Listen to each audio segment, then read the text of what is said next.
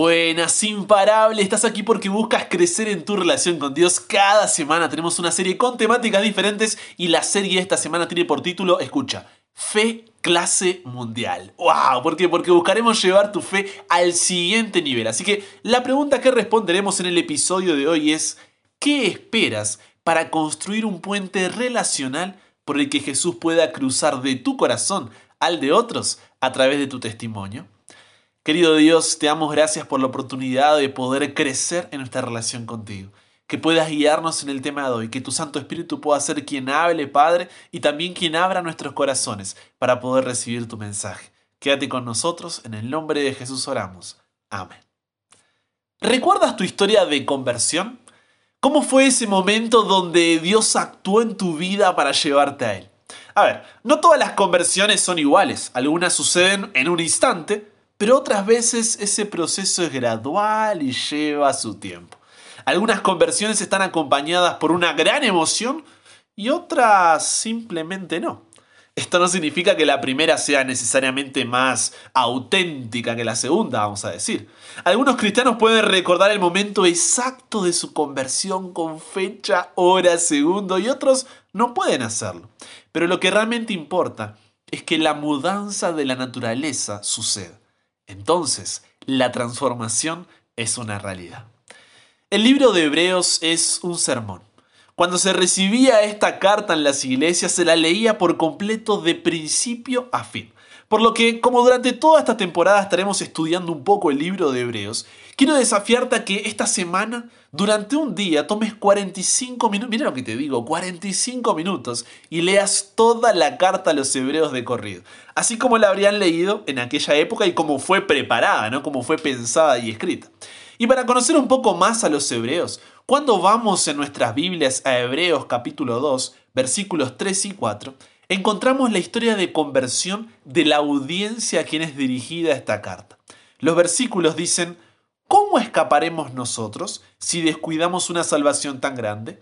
La cual, habiendo sido anunciada primeramente por el Señor, nos fue confirmada por los que oyeron, testificando Dios juntamente con ellos, con señales y prodigios y diversos milagros y repartimientos del Espíritu Santo según su voluntad.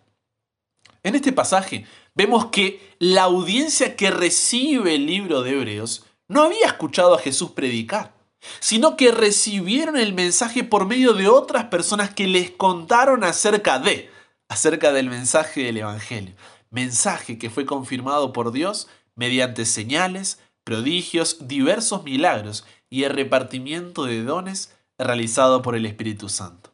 Ahora, todo esto tenía como objetivo qué cosa? mostrar que el poder de Dios era mayor que el poder del mal y que el reino de Dios se había establecido en la vida de ellos. Cuando entendieron entonces el mensaje de salvación de que Cristo fue tratado como ellos merecían, para que ellos puedan ser tratados como Él merece, que fue condenado por sus pecados en los que no había participado, para que ellos pudieran ser justificados por su justicia en la cual no habían participado, que Él sufrió sus muertes para que ellos pudieran recibir su vida y que por su llaga fueron ellos curados. Y ese mensaje fue confirmado por el actuar del Espíritu Santo. No podían quedarse callados. Y su relación con Jesús crecía al compartir el mensaje de salvación con otros. Hoy, tú también tienes una historia, ¿sabías? Tienes una historia de conversión que contar, lo que llamaremos tu testimonio. La historia de cómo Jesús marcó, marca y marcará una diferencia en tu vida. La esencia del testimonio es compartirle tus experiencias personales con Jesús a otros. En una corte no se espera que el testigo discuta el caso, pruebe la verdad o presione un veredicto. Ese es el trabajo de los abogados. Los testigos siempre relatan lo que le pasó o lo que vieron. Y Jesús en Hechos 1.8 dijo, y serán mis abogados, no, dice, serán mis testigos. Entonces, Él quiere que compartas tu historia con otros. Compartir tu testimonio es una parte tan, tan esencial de tu misión en la tierra, porque eres único. No hay otra historia como la tuya y solo tú puedes compartirla. Si no hablas de ella, tu historia se habrá perdido para siempre. Puede que no seas un erudito de la Biblia, sin embargo eres la autoridad en cuanto a tu vida. Y es difícil argumentar contra una experiencia personal. En realidad tu testimonio personal es más eficaz que cualquier sermón. Las historias personales también son más fáciles de relatar que los principios y a las personas les gusta escucharlas. Muchos no van a querer escuchar citas de reconocidos teólogos, pero sienten una curiosidad natural hacia las experiencias que nunca han tenido. Entonces compartir tu testimonio construye un puente relacional por el que Jesús puede cruzar de tu corazón al de otros. Ahora, esto puede ser difícil al comienzo, así que mejor es escribirlo y memorizar los puntos principales. Para eso te voy a ayudar. Divide tu testimonio en cuatro partes. Primero, ¿cómo era mi vida antes de conocer a Jesús? Segundo, ¿cómo supe que necesitaba a Jesús? Tercero, ¿cómo rendí mi vida a Jesús? Y cuarto, la diferencia que Jesús ha hecho en mi vida. ¿Ok? Voy de nuevo, anótalo, aprovecha esta oportunidad porque creces en tu relación con Dios cuando lo compartes. Entonces, para armar tu testimonio, cuatro partes. Primero, describe cómo era tu vida antes de conocer a Jesús. Luego, cómo supiste que necesitabas a Jesús. Luego, cómo rendiste tu vida a Jesús. Y finalmente, la diferencia que Jesús ha hecho en tu vida. Te desafío a que puedas hacerlo durante este día. No, no lo retrases, por lo menos escribe ahí el borrador. Y durante la semana ve ahí dándole forma hasta que las cuatro partes sean bien claras. Siempre recordando que no buscas discutir ni probar nada, solamente estás contando tu historia. Y ese testimonio luego puedes compartirlo con tu familia, amigos de la universidad, compañeros de trabajo, vecinos o contactos ocasionales que puedas tener con alguien sentado mira a tu lado en el ómnibus si es necesario. Ahora, si bien hay un testimonio general acerca de cómo conociste a Jesús, y este es válido tanto para los que son cristianos desde que nacieron, pero en algún momento se convirtieron, como para los que no conocían de Jesús y lo hicieron de más grandes, tú tienes muchos otros testimonios aparte de tu historia de salvación. Entonces, además, esto es para los alumnos que quieren ir más allá y que realmente quieren tomarse en serio y aprender, haz una lista con todos los problemas circunstancias y crisis que Dios te ha permitido pasar. Sea una persona sensible en oración y que pueda ser dirigido por el Espíritu Santo y usa la historia con la que tu familiar, amigo, compañero o conocido se identifique mejor. ¿Por qué? Porque diferentes situaciones llaman a diferentes testimonios. Entonces pregúntate, ¿qué me ha enseñado Dios acerca del fracaso? ¿Qué me ha enseñado con respecto a la carencia, a la falta de dinero? ¿Qué me ha enseñado en cuanto al dolor? ¿Qué me ha enseñado a través de la espera? ¿Qué me ha enseñado por medio de la enfermedad? ¿Qué me ha enseñado con respecto a la desilusión?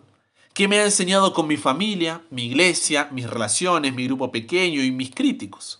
Y si tienes miedo de compartir tu testimonio con las personas cercanas a ti, pídele a Dios que llene tu corazón con su amor por ellos, pero no pierdas las oportunidades que Dios te da para ayudar a personas que están pasando por la misma situación que tú estabas o estás pasando con tu testimonio. Ahora, imagina, imagina llegar al cielo.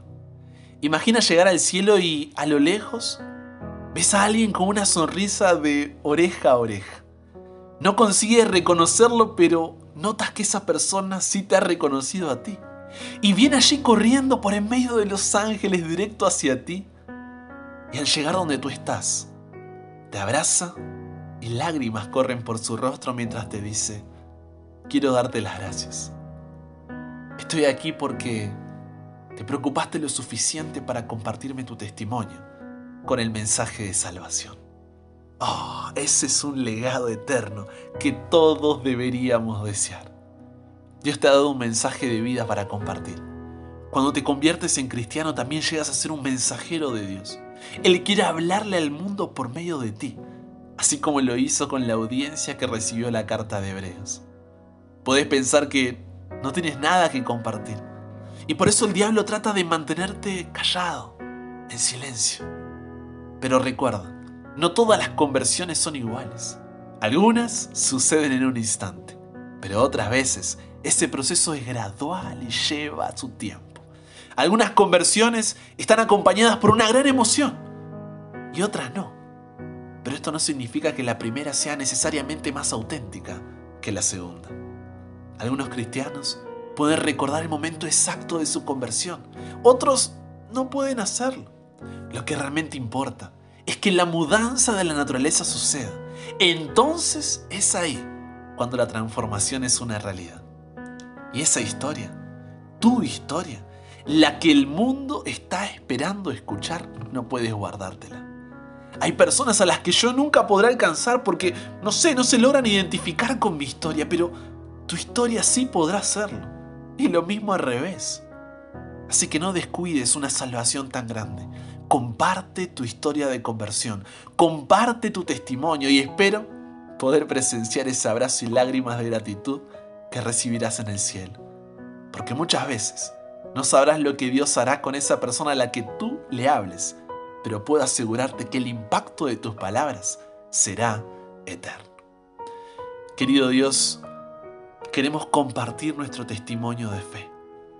Y al ver cómo, cómo nuestras palabras guiadas por tu Espíritu Santo transforman, cambian y llegan a la vida de otros, nosotros también podamos seguir creciendo. Muchas veces el testimonio será rechazado, será burlado, pero que podamos saber que hicimos nuestra parte, que expresamos nuestro amor, que buscamos la salvación de ese corazón y que dimos toda oportunidad para poder llevarlo a ti. Queremos ser puente, Señor, por el cual tú puedas cruzar y alcanzar otras vidas. Entonces ayúdanos a poder armar nuestro testimonio a poder ver todas las lecciones que hemos aprendido contigo y poder ser fieles testigos de tu amor. Nos entregamos hoy a ti. Cámbianos, renuévanos, transfórmanos, somos tuyos. En el nombre de Jesús oramos.